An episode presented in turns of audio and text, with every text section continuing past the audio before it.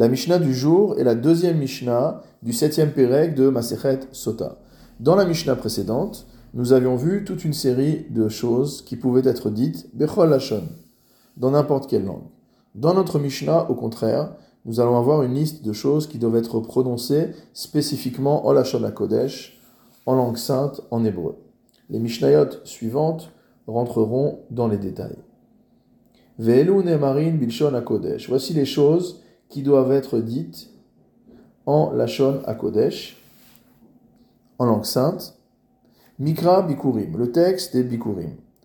Lorsqu'on apportait les prémices de sa récolte à Jérusalem, on devait réciter un texte qui figure dans le 26e chapitre de Devarim et qui commence par la phrase Arami Oved Avi, qui rappelle que l'araméen a voulu causer la perte de notre ancêtre, etc.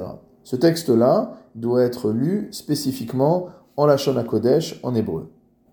Vachalitza, la deuxième chose qui doit être dite en hébreu, c'est le texte de la Chalitza.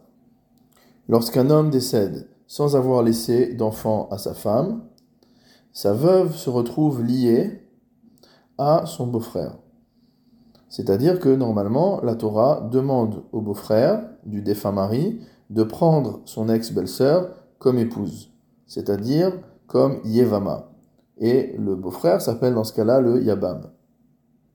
Si au contraire le beau-frère refuse de prendre son ex-belle-sœur comme épouse, qui est une possibilité qui est laissée par la Torah, alors la femme doit dire en Yevami le Hakim le Achiv Shem Israël, mon Yabam refuse d'établir à son frère un nom dans le peuple d'Israël, Lo Ava Yabemi, il n'a pas voulu me prendre comme Yevama. Donc cela doit être dit en hébreu, c'est au tour du Yabam ensuite de dire Lo karta, je n'ai pas voulu la prendre comme épouse. Ensuite, la veuve doit défaire la chaussure du Yabam et dire Kacha la ish, asher lo et bet achiv, ainsi sera-t-il fait à celui qui refuse de construire la maison de son frère.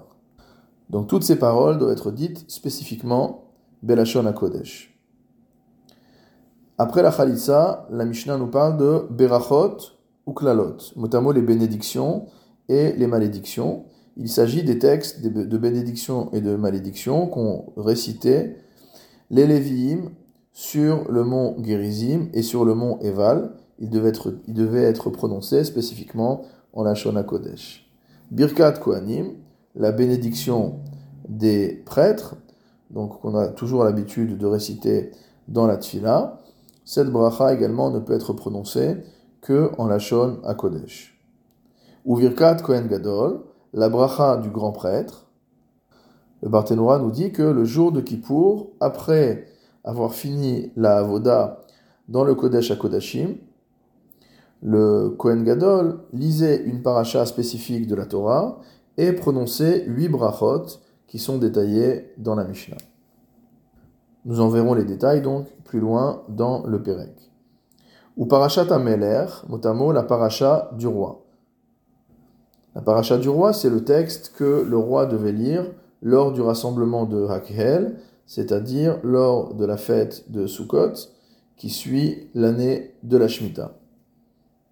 Ou parachat Egla Arufa, la paracha motamo de la génisse à la nuque brisée.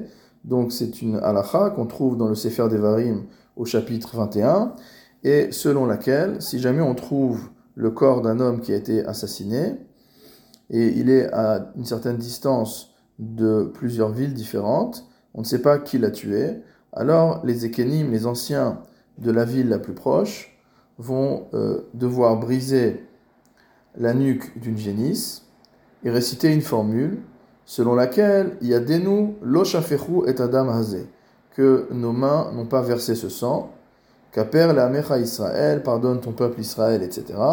Donc cette cérémonie également doit être faite en hébreu. Milchama, et le Kohen qui a été moins mot pour la guerre, au moment où il parle au peuple.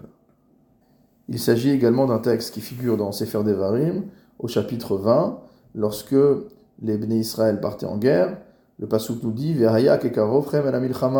Voici que lorsque vous vous apprêterez à livrer la guerre, Venigash à vediber elam. À ce moment-là, le Kohen se rapprochera et il parlera au peuple. Qu'est-ce qu'il leur dira? Shema Israël, écoute Israël, Atem kirevi mayom la milchama. Vous vous apprêtez aujourd'hui à conduire la guerre, Aloy vechem, contre vos ennemis, Alirach levafrem, que votre cœur ne soit pas pris de peur, etc., etc. Donc tous ces textes doivent être lus dans leur version originale en Lachon Kodesh.